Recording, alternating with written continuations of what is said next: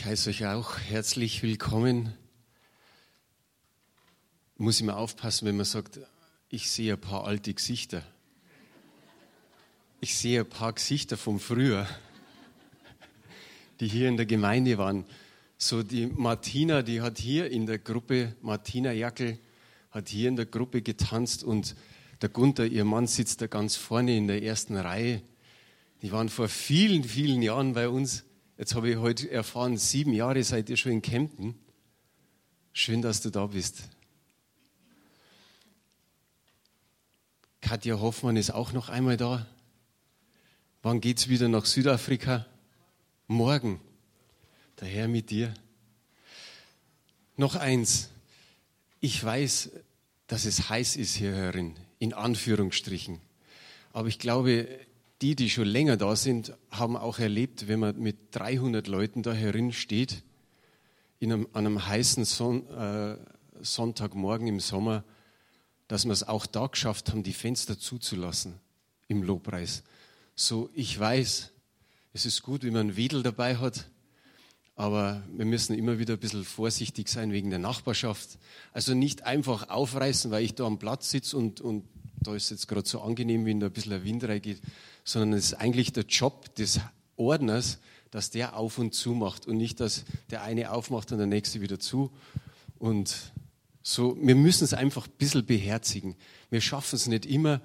Gestern haben wir ein bisschen die Freiheit gehabt, das aufzulassen am Abend, aber da war auch, sage ich mal, eine Bühne da drüben aufgebaut seit Freitag und da spielen am Abend verschiedene Bands und da kommt es auch relativ laut rüber, aber wir können nicht einfach sagen, weil die laut sind, sind wir heute halt auch laut.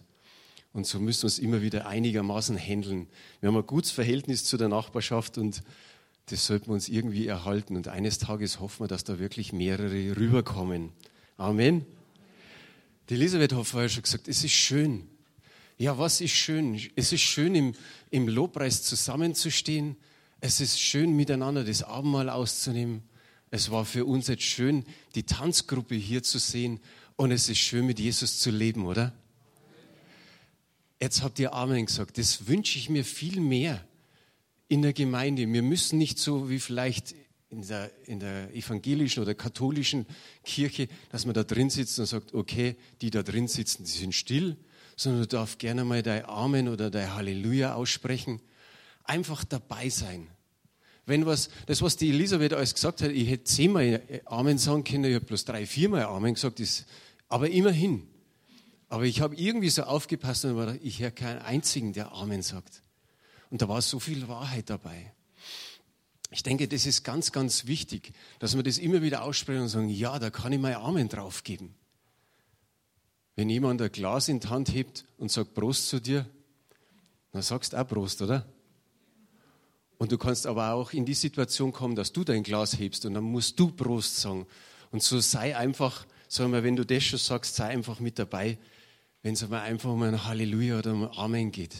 Mir geht es heute Morgen um unser Leben hier auf Erden. Unser irdisches Leben, das ja hineinmündet für die meisten in dieses ewige Leben, eines Tages wirklich mit dem Herrn zusammen zu sein. Und ich möchte am Anfang betonen, wir sollten eine positive Ausrichtung in unserem Leben haben. Eine positive Haltung, eine positive Einstellung für unser Leben einnehmen. Und jetzt kommt es noch dazu. Egal, was kommen mag. Egal, was passiert, soll mir aufrecht und gut durchs Leben marschieren. Jesus ist nicht eingeknickt, weil die Gesetzeslehrer ständig gegen ihn waren egal was er tat, egal was er sprach, die waren immer irgendwo da um, der, um die Ecke rum, haben geschaut, ob er wieder was macht, was gegen dem Gesetz ist. Aber ist er deswegen eingeknickt? Nein. Er hat den reichen Jüngling gesehen, er hat ihn, sage mal, nicht zugetextet, das würden die Jungen heute sagen, er hat ihn gepredigt, er hat ihm das Wort Gottes gesagt, er hat gesagt, gib dein Geld den Armen. Und dann ist er geknickt weggegangen. Aber ist Jesus da eingeknickt, weil er diesen Menschen fürs Reich Gottes nicht gewinnen konnte? Ist er eingeknickt, wo zehn Aussätzige geheilt wurden? Wow, 100 Prozent, zehn von zehn sind gesund worden. Und nur einer hat ihm gedankt, hat Gott gedankt, hat es für notwendig empfunden, zurückzukommen, zu loben und zu danken. Ist Gott eingeknickt? Ist Jesus eingeknickt? Nein. Auch nicht, als er gesagt hat, ich muss leiden, ich muss sterben. Er hat auch danach gesagt, und ich werde am dritten Tag auferstehen. Und das ist es, wir führen ein Leben mit dem Auferstandenen. Und das ist wichtig, dass wir so in den Tag hineingehen, ich lebe ein Leben mit dem Auferstandenen. Ich erzähle euch mal was Gutes, was Frisches aus meinem Leben, das erst so vom letzten Monat, Mitte des Monats bis zu diesem Mitte des Monats war. Geburtstag meiner Mutter, Geburtstag meines Vaters, Geburtstag unseres Sohnes, unser 35. Hochzeitstag, die Hochzeit unserer ältesten Tochter, alles so in einem Monat. Wow, wir sind aus den Feiern nicht mehr rausgekommen. Das ist schön, das tut uns gut und das muss, muss auch mal sein. Und es ist schön, wenn es in der Familie passiert. Oft gibt es ja Schwierigkeiten in den Familien. Aber das hat so richtig gut getan. Das andere, was ich euch mitteilen möchte, ist genauso wertvoll. Zwei Frauen haben sich beim Frauenfrühstück bekehrt. Wie schön ist es, einfach zu wissen, das ist nicht einfach nur ein nettes Kaffeetreffen und, und haben wir wieder gut gefrühstückt, sondern da ist was. Das sind zwei Frauen, die haben ihr Leben Jesus gegeben. Und gehe ich rechter Annahme, eine ist davon Bekannte von dir, Barbara, so ist es jetzt vielleicht der nächste Schritt. Wie kommt diese Frau oder eine dieser Frauen in die Gemeinde, in die Kirche? Wenn es nicht unbedingt bei uns ist, vielleicht auch woanders. Aber es ist wichtig, die Gemeinschaft. Die Gemeinschaft ist so wichtig. Gott hat uns nicht berufen zum Einzelchristentum, sondern dass wir in Gemeinschaft leben, so wie es heute ist und so wie es unter der Woche auch sein soll.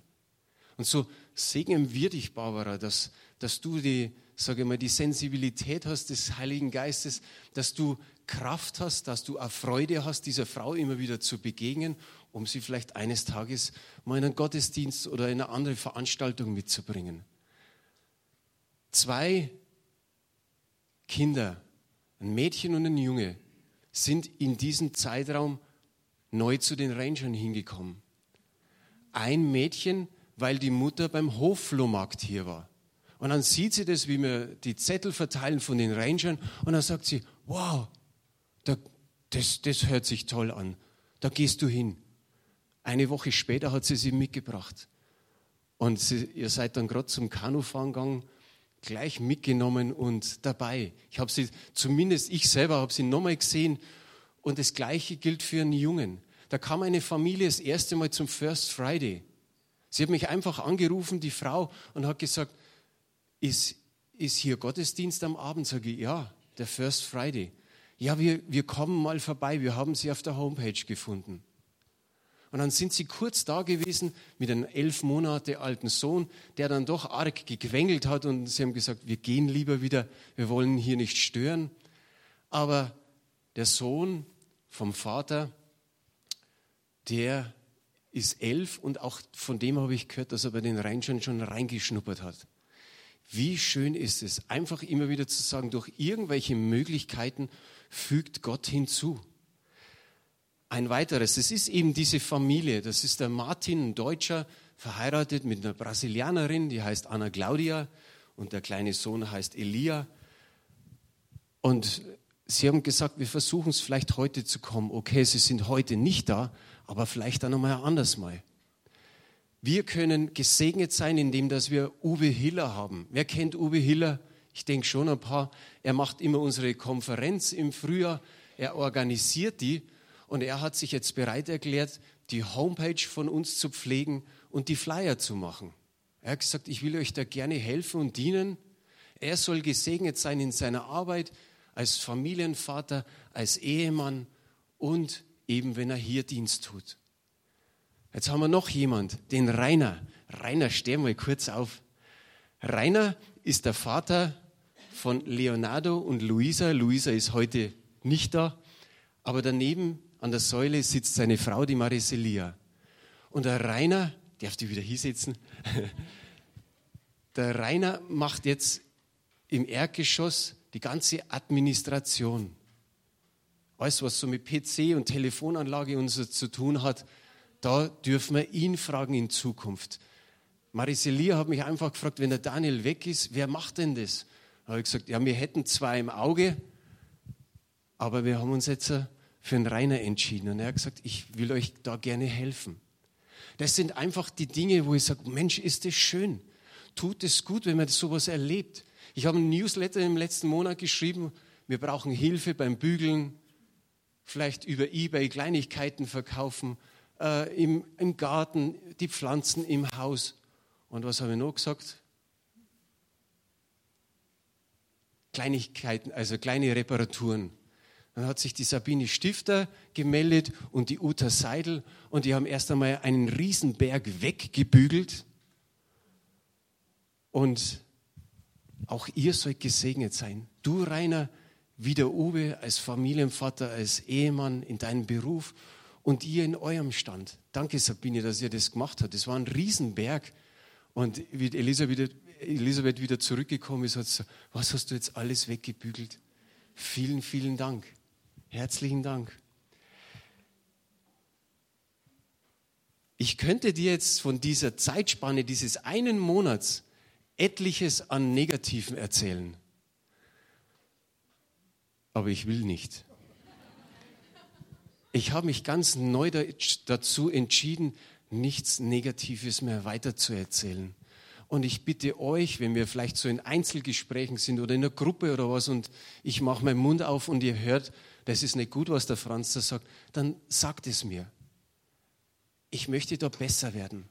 Und wenn ihr wollt, klingt euch mit ein. Schließen wir einfach einen Bund und sagen, jeder versucht nichts Negatives mehr weiterzugeben. Weil sonst sind wir ja nur so wie die Welt, wie die Tageszeitungen, die nur schlechte Nachrichten haben. Ich glaube, 10 zu 1 ist es nicht einmal das Verhältnis, dass da eine gute Nachricht wäre. Da kommt so viel Müll und so viel Mist. Und es gibt immer wieder welche, die, die froh darüber sind, schlechte Nachrichten zu verbreiten und dann sagen, hast du schon gehört? Die oder der? Und das soll man einfach lassen. Die Bibel spricht sowieso davon, aber ich glaube, wir müssen uns gegenseitig da helfen. Es gab mal einen Fußballtorwart, ich glaube, der hat Tscherchessow geheißen, in der Bundesliga gehalten bei Mönchengladbach und der stand da in seinem Tor und sein Verteidiger spielt ihm den Ball zurück und er hat sich gedacht, oh, mal jetzt bloß den Ball stoppen und irgendwie weiterspielen. Nee, den, den holen wir mal hoch, den Ball. Und er jongliert ja ein bisschen und bis er sich versah, war der Ball im Tor. In seinem eigenen. Das ist peinlich. Aber dieser Torwart darf Fehler machen, wir dürfen Fehler machen. Aber der Torwart, um das, aus dem Grund sage ich es, der hat total cool reagiert. Jetzt müsst ihr euch vorstellen, der muss ja irgendwann vom Platz runter wenn das Spiel vorbei ist. Und was wartet auf den? 20, 30 Reporter. Was haben sie sich in dem Moment gedacht? Die Kameras auf ihn gerichtet. Und was hat er gemacht? Es war, es war glaube ich, ein Russe. Und er hat nur gesagt, so ist Leben. So ist das Leben. Er ist nächst, mehr hat er nicht dazu gesagt. Er ist nächste Woche wieder im Tor gewesen. Er hat super gehalten. Und es ging weiter. Er hat es einfach abgehakt. Und so sollen wir auch durchs Leben gehen. Dass wenn wir mal hinfallen, dass wir wieder aufstehen, wie es heißt, Krone richten und weiter geht's. Vor 14 Tagen hat die Sieve äh, meine Hilfe gebraucht in, in der Bibliothek. Und dann bin ich rein zu ihnen und habe gesagt, was die zwei Regale umstellen und so, das haben wir gleich. Es hat dann ein bisschen länger gedauert bis die ganzen Bücher draußen waren, dann die Bretter, dann die Regale umgestellt und so weiter. Aber da kam ich an eine Predigtreihe hin, die habe ich mir ja in den 90er Jahren angehört, von 1994, es waren nur Kassetten und da hieß es einfach, und das ist der Titel eigentlich auch für die Predigt heute Morgen, Gott will, dass du gerne lebst. Und manchmal gehen wir wirklich mühsam, müßig durch, durchs Leben hindurch. Und ich habe das nochmal so gelesen und habe mir gedacht, ich weiß nichts mehr von dieser Kassettenreihe, was der gepredigt hat, aber ich weiß, es war gut. Es hat mir damals so gut getan. Und habe mir gedacht, ja, wie schön ist es. Einfach, dass ich für mich sage, ich sage ja dazu, ja, ich will gerne leben und sag du auch für dich, ja, ich lebe gerne. Egal, ob es noch ein paar Monate sind, ein paar Jahre, wir wissen es ja nicht. Oder vielleicht sogar noch Jahrzehnte. Wir wissen nicht, wie viel der Herr hinzufügt. Aber das ist mir wichtig, einfach da ein Ja dazu zu sagen und fröhlich und freudig durchs Leben zu gehen. Ich weiß nicht, von wem das gekommen ist. Irgendjemand hat mal gesagt, manche Christen schauen aus, als wie wenn sie in Zitronenwasser getauft sind. Ja, nicht jeder Tag ist gut, aber wir müssen immer wieder da davon wegkommen, von dem Negativen. Unser Leben ist lebenswert, ob man jung ist oder älter ist oder noch viel älter. Wir leben ein göttliches Leben jetzt schon, das Zoe-Leben. In Johannes 10, Vers 10 sagt Jesus, ein Dieb kommt nur, um zu stehlen, zu schlachten und umzubringen. Ich bin gekommen, damit sie das Leben und volle Genügen haben sollen. Wie wunderbar ist es. Johannes 10, 10. Also geh nicht mit einer negativen Einstellung durchs Leben. Ich sage mal so Art wie Armutsmentalität. Armut ist ja Elend, du musst irgendetwas entbehren, du hast einen Mangel, du hast ein Elend. Und, aber wenn wir so durchs Leben laufen, dann sind wir nicht viel besser als die Menschen, wie wir so schön immer sagen, die draußen sind, die in der Welt rummarschieren, die gehen manchmal so. Das Schlimme ist, es zieht einen selbst runter. Und verherrlicht es Gott? Nein. Der Paulus hat an zwei Gemeinden Folgendes gerichtet. Wir sind zum Lobe seiner Macht gemacht. In Philippa 1, Vers 20, ich finde es wunderbar, er sagt, ich erwarte und hoffe sehr, dass ich nie etwas tun werde, dessen ich mich schämen müsste, sondern dass ich immer wie bisher auch unerschrocken für Christus eintreten werde und durch mein Leben Christus in allem geehrt wird, ob ich nun lebe oder sterbe. Den Thessalonichern hat er im zweiten Brief gesagt, dann wird durch euch der Name von Jesus, unseres Herrn, geehrt und ihr werdet mit ihm geehrt werden.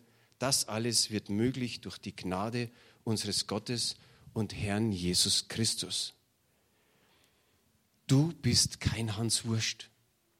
Du bist Tochter und Sohn des geliebten Herrn, des lebendigen Gottes. Wie gut ist es? In Gott bist du reich. Ich weiß gar nicht, ob das gestern Abend war oder heute. Wir haben es da irgendwo mal gesungen. Ich bin reich, ich bin reich durch Jesus. Das müssen wir uns immer wieder vergegenwärtigen, wenn es auch manchmal in unserem Leben nicht ganz so ausschaut.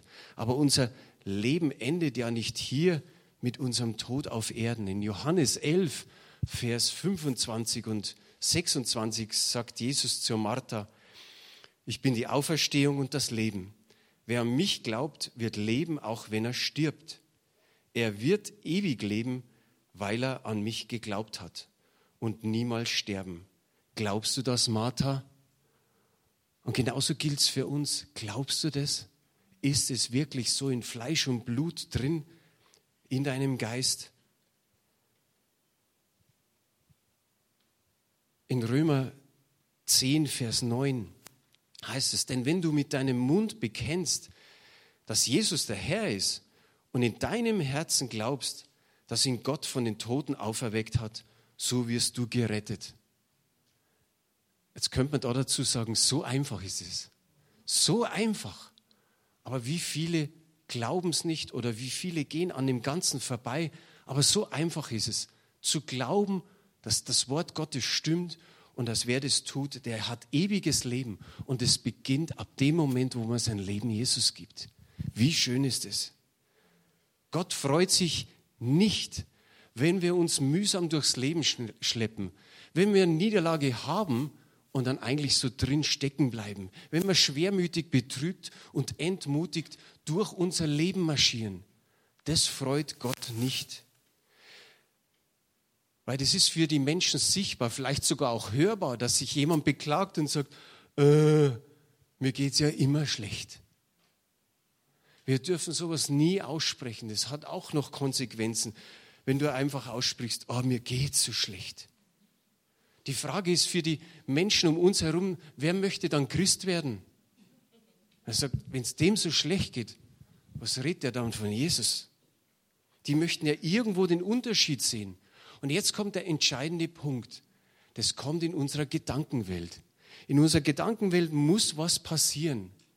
Wenn du ausdrückst, das war ja immer schon so, darum geht es mir so schlecht, da hat sich noch nie was verändert, das muss man einfach hinnehmen oder kann man einfach nichts machen. Aber ah, dann wird es so bleiben. Dann hast du das Negative ausgesprochen, du legst dich ja selbst fest, das ist eine Festlegung und eine Entscheidung von dir. Und die Bibel spricht davon, lege dieses Gedankenmuster ab und habe eine neue Gesinnung. Zieh diese neue Gesinnung an. Wer weiß, wo das steht?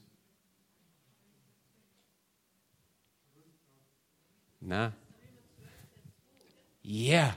ich wollte gerade sagen, der Elisabeth, ihr Lieblingsbrief, aber Magdalena, die ist ja auch im Bibelstudium, die hat das jetzt gleich, zack, Römer 12, Vers 2 dass wir eine neue Gesinnung haben müssen.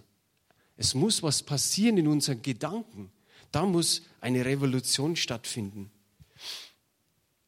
Eine neue Einstellung und du richtest den Blick auf das Gute, das von Gott kommt. Dann schaut es ganz anders aus. Wir sagen sowieso, nur einer ist gut, das ist Gott, oder? Und seine gute Nachricht, die er den Menschen gegeben hat. Und wenn wir eine neue Gesinnung haben, dann muss da was passieren, dass wir zuerst sagen, was denkt das Wort Gottes drüber? Was sagt das Wort Gottes zu meiner Situation, zu meinen Umständen? Wenn die Bibel, oder besser gesagt, wenn wir uns mühsam durchs Leben schleppen, magst du mal das Bild machen? Ich finde das irgendwie gut.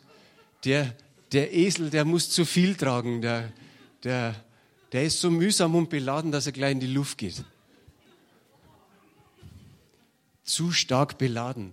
Aber was sagt die Bibel dazu, wenn jemand mühselig und beladen ist? Veränderung der Gedanken, was sagt die Bibel dazu? Kommt her zu mir. Wie viele? Alle, die mühselig und beladen sind. Es müssen nicht in dem Moment alle hinrennen zu Jesus, ich darf immer hinrennen, aber für die mühselig und beladenen sagt diese Bibelstelle, und er wird uns erquicken. Wie wunderbar ist es. Wenn wir in der Niederlage leben, und wir haben im ersten Lied haben wir vom Sieg gesungen, und das ist richtig so, wenn wir in der Niederlage leben und drin verbleiben, was sagt die Welt zu uns? Sagen die jungen Leute? Loser. Du bist der Loser. Nein, wir leben im Sieg. Darum sagt 1. Korinther 15, Vers 57, Gott aber sei Dank, der uns den Sieg gibt durch unseren Herrn Jesus Christus. Da sagt der Paulus davor, Tod, wo ist dein Stachel? Tod, wo ist dein Sieg? Und dann heißt es, dass der Tod verschlungen ist vom Sieg. Und genauso ist es richtig. Das müssen wir dagegen stehen, wenn es uns mal richtig schlecht geht. Wer schwermütig und betrübt ist, Jesaja 61, Vers 3. Da steht, er hat mich gesandt, um es den Trauernden zu ermöglichen, dass ihnen ein Kopfschmuck anstelle von Asche, Freudenöl anstelle von Trauerkleidern und jetzt kommt's, Lobgesang anstelle eines betrübten Geistes gegeben werde und dass man sie Eichen der Gerechtigkeit und Pflanzung zur Verherrlichung des Herrn nennen kann. Jetzt die Alten. Nun sind wir Bäume der Gerechtigkeit, die Pflanzung unseres Herrn damit der Herr verherrlicht wird. Genauso ist es. Wenn du entmutigt bist, was sagt das Wort Gottes? Psalm 72, Vers 7. Jetzt bin ich mutlos, darum denke ich an dich aus dem Land am Jordan und dem Hermongebirge auf dem Berg Missa. Du kannst jetzt ruhig das, den zweiten Teil einfach streichen. Du kommst aus Wolfratshausen oder aus Schwabing. Dann sag, ich komme von Schwabing oder ich komme jetzt gerade aus der Küche zu dir. Du darfst einfach zum Herrn kommen und sagen, Herr, ich bin mutlos. All das, was ich vorher aufgezählt habe, das ist alles keine Sünde nicht. Das sind manchmal Umstände in unserem Leben. Das passiert. Aber die Reaktion soll darauf sein, ich bin mutlos, darum denke ich an dich und werde zu dir rufen. Ich habe jetzt eine Folie gemacht, die nächste, da stehen Bereiche drauf. die möchte man eigentlich nicht in unserem Leben, oder? Angst, Sorge, Not, Leid, Krankheit, Bedrängnis, Anfechtung, Prüfung, Hilflosigkeit. Wenn das noch schon mal alles weg wäre, dann würde es doch viel leichter leben, oder? Aber das haben wir noch mal in unserem Leben und wenn nicht, dann sind wir wahrscheinlich schon im Paradies. Aber denk nur einfach daran, was sagt das Wort Gottes drauf? Was sagt das Wort Gottes, wenn du hörst oder wenn du spürst, jetzt kommt Angst, jetzt kommt Furcht? Weiß jemand, wie man dann dem Feind begegnen soll oder was man aussprechen könnte, wenn du Furcht hast? Barbara? Super, sei getrost und hab keine Angst, denn ich habe die Welt überwunden. 2. Timotheus 1, Vers 7. Ich habe es jetzt extra nicht hier hingeschrieben, damit wir nicht alles bloß lesen, sondern ich möchte euch ein paar Fragen stellen. 2. Timotheus 1, Vers 7. Weiß denn jemand? Wir haben nicht einen Geist der Furcht, sondern der Kraft, der Liebe und der Besonnenheit. Was ist, wenn Sorge auf dich kommt? Du hast eine Menge an Sorgen. Was tust du damit? Wo steht's? 1. Petrus 5, 7. Jawohl. Das nächste. Not. Wenn Not kommt, was kannst du, hast du da einen Bibelvers? Psalm 51, 15. Oder 50, 15. Psalm 50, 15. Ruf mich an in der Not. Und dann heißt es, glaube ich, noch weiter, ich werde dich erretten und du wirst mich preisen. Leid Weiß da jemand eine Bibelstelle, wo er sagt, ja, könnte könnt so passen? Jakobus 5, 13. Leidet jemand, der bete. So steht es in der Luther-Übersetzung. Krankheit. Bitte? Ja, da ist jetzt so Jakobus 5, die Ältesten rufen. Da hat noch jemand Jesaja Jesaja 53, 5, das ist doch super, dass man einfach sagt, okay, da weiß ich eine Bibelstelle und es ist wichtig, dass man das Wort Gottes, wenn wir es nicht irgendwie hier dabei haben, dann sagen, es muss da drin irgendwann mal ankommen. Markus 16, Vers 18 sagt, legt den Kranken die Hände auf und es wird besser mit ihnen.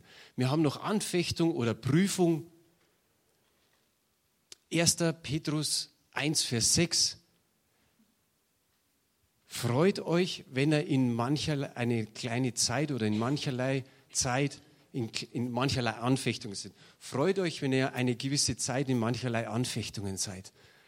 Hilflosigkeit, weiß da jemand was?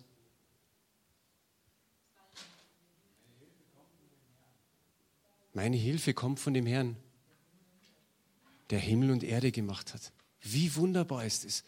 Der Samuel hat in 1 Samuel 7, 12, was hat er gesagt? Bis hierher hat uns der Herr geholfen. Dann hat er diesen Stein gesetzt. Der Apostel Paulus hat Apostelgeschichte 26, 22, hat er, was hat er da gesagt? Bis zum heutigen Tag hat mir der Herr geholfen. Ich habe das kopiert hier. Wer, die, wer diese Bibelstellen einfach haben möchte, ich kopiere es euch oder ich schicke es euch, es tut gut, das immer wieder zu verinnerlichen, dass wenn es dir schlecht geht, dass du sagst, nein, im Wort steht, das Wort sagt das, das Wort sagt jenes. Es geht mir nicht nur ums, ums Denken, sondern eben, habt ihr gemerkt, einfach, dass wir aussprechen, dass wir das klar aussprechen. Der Feind hört zu. Wir können uns manchmal nicht vorstellen, was in der geistlichen Welt passiert, wenn wir Wort Gottes aussprechen. Da passiert einiges. Wir haben vorher gehört, du musst mit dem Mund bekennen. Das Römer 10, Vers 9 war das. In der geistlichen Welt passiert was. Jesus, was hat er gesagt? Sprich zu dem Berg. Und er wird sich erheben und vielleicht funktioniert es manchmal nicht so oder du denkst, es funktioniert nicht. Der David hat sich vor einem Berg von Mann hingestellt, vor dem Goliath und er hat gesagt zu ihm, du, du unbeschnittener Philister, du kommst mit, mit Heer oder Kraft. Du kommst mit Lanze, mit Spieß, mit Schwert. Und was hat er gesagt? Ich komme im Namen des Herrn. Wie gut ist es? Und wer hat gewonnen? Der, der im Namen des Herrn gekommen ist. Josua 1, Vers 8. Da sagt, oder da wird zu Josua gesagt, dieses Buch des Gesetzes soll nicht von deinem Mund weichen, und du sollst Tag und Nacht darüber nachsinnen, damit du darauf achtest, nach alledem zu handeln, was darin geschrieben ist. Denn dann wirst du auf deinen Wegen zum Ziel gelangen und dann wirst du Erfolg haben. Wie schön ist es, das Wort Gottes in einem drin zu haben, auszusprechen. Und der Herr verheißt auch noch, dass er deine Wege zum Ziel führt und dass er dir Erfolg gibt. Wie stark ist es? Die neue evangelistische Übersetzung sagt, immer vor dir hersagen. Brummelt immer das Wort Gottes so vor, dir her. Manche werden vielleicht meinen, du redest mit dir selbst, macht da nichts. Aber das ist gut, wiederkäuen, immer wieder das Wort Gottes einfach intus haben. Wir könnten jetzt am Ende der Predigt sagen, das ist so dieses Entdecken, du merkst, dein Leben läuft ein Stück weit negativ, du hast eine negative Einstellung. Das zweite ist verändern, verändere deine Gesinnung. Und das dritte ist, setz es um. Setz es um in dein Leben. Fang am besten morgen schon an und sagst, wow, das ist doch gut, was da steht. Wow, das muss ich praktizieren. Die Bibel sagt, seid aber Täter des Wortes und nicht Hörer allein, sonst betrügt ihr euch selbst. Haben wir auch hier, ja. Und dann noch die fünfte Mose, damit wir was aus dem Alten Testament haben, 30, Vers 14. Denn es ist das Wort ganz nahe bei dir, das ist in deinem Mund und in deinem Herzen, dass du es tust. Auch da ist schon ausgedrückt worden, tu das, tu, was in deinem Herzen ist und in deinem Mund ist. Wir haben es heute verteilt bekommen. Ich finde es super, dass die Ingrid das einfach so gemacht hat. Haben wir gedacht, das passt. Ich habe das hier stehen. Du bist geliebt, Jesus. Wie geht, wie verhält sich und wie lebt ein geliebter Mensch? Ein geliebter Mensch geht ja nicht irgendwie so durchs Leben, sondern eigentlich Schulter nach hinten, Brust raus, Kopf hoch, weil er geliebt ist. Wie schön ist es, wenn jemand weiß, er ist geliebt, dann, dann verhältst du dich auch positiv. Dann ist es, sage mal, dann fühlst du dich glücklich. Brennan Manning hat so ein kleines Buch geschrieben und nachdem wir das im Hauskreis gerade so ein bisschen bearbeitet haben, habe ich es mal aufgeschrieben. Gottes Liebe und die wird bezeichnet als stürmisch, als rasend, als unbändig, nicht zu bändigen, als atemberaubend und nicht zu zähmende Liebe. Hast du da mal an Gott schon so gedacht, dass du sagst, dass er dich so liebt? Wie ein Sturm, der nicht irgendwie zu bremsen ist. Ein Meeressturm. Wir denken sofort an, an den Petrus, der auf dem Meer gegangen ist. Uh, da sind die Wellen gekommen. So stark liebt uns der Herr. Ein Pferd, das man nicht zähmen kann. Eine ungezähmte Liebe. Aber wir müssen es uns verinnerlichen. Beginne den Tag. Dies ist der Tag, den der Herr gemacht. Lasset uns freuen und fröhlich sein. Wer weiß, was dann passiert. Sag im Voraus schon Danke für deine Segnungen. Danke für all das, was heute geschieht, für deine Gunst, für den Erfolg, für all das, was du mir gibst. Und sitz dich am Abend hin und überleg mal, was alles Gutes gekommen ist. Groß oder auch wirklich klein. Gott weiß, dass dein Leben in seiner Hand ist. Und wenn sich eine Tür schließt, dann macht er eine bessere Tür wieder auf. Nicht nur irgendeine Tür, sondern er macht eine bessere Tür auf. Und du kannst zu Gott sagen, darauf bin ich gespannt, Herr, was du alles für mein Leben bereithältst. Ich schließe mit dem, was in Johannes 10, Vers 10 steht. Es ist in der neuen Leben-Übersetzung, so in dieser, mit, mit Kommentare unten, mit Konkordanz und so weiter. Da steht, im Gegensatz zum Dieb, der das Leben nimmt, gibt Jesus Leben. Das Leben, das er uns jetzt gibt, ist überaus reich und erfüllt. Es ist ewig und beginnt doch unmittelbar. Ein Leben in Christus wird durch die überfließende Vergebung, Liebe und Führung von Jesus geprägt. So soll man geprägt sein. Lass uns jetzt noch, ich habe da noch so ein Herzensgebet hinten dran, lieber Jörg. Ich denke, es ist gut, wenn wir das zusammen beten. Die meisten von uns haben sicherlich schon eine Entscheidung für Jesus getroffen. Aber ich denke, es ist immer wieder gut, auch eine Möglichkeit zu geben, falls jemand da ist. Einfach zu sagen, dieses Gebet, das ist das, was Römer 10, Vers 9 sagt. Wenn du vom Herzen glaubst, dass Christus der Herr ist, gut, das steht hier natürlich jetzt nicht, dass Christus der Herr ist und dass Gott ihn von den Toten auferweckt hat, dann bist du gerettet. Und es drückt dieses Gebet, das sind genau zwei Folien aus. Und vielleicht stehen wir miteinander auf und beten das alle miteinander. Es schadet nie, wenn alle mitbeten. Und es fällt den einen oder den zwei oder drei Leuten, die sagen, das habe ich noch nie gebetet, einfach leichter da laut mitzubeten. Lasst uns laut beten. Jesus, ich weiß, dass kein Mensch sündlich, äh, sündlos ist, auch ich nicht. Ich weiß auch, dass du am Kreuz für meine Sünden gestorben bist damit ich Vergebung erhalte. Sogar ein ewiges Leben wartet auf mich. Vergib mir bitte meine Sünden und komm in mein Leben. Ich nehme dich jetzt als meinen Herrn und Erlöser an und als den, der mich unendlich liebt und mich durch mein Leben begleitet. Amen. Amen drauf.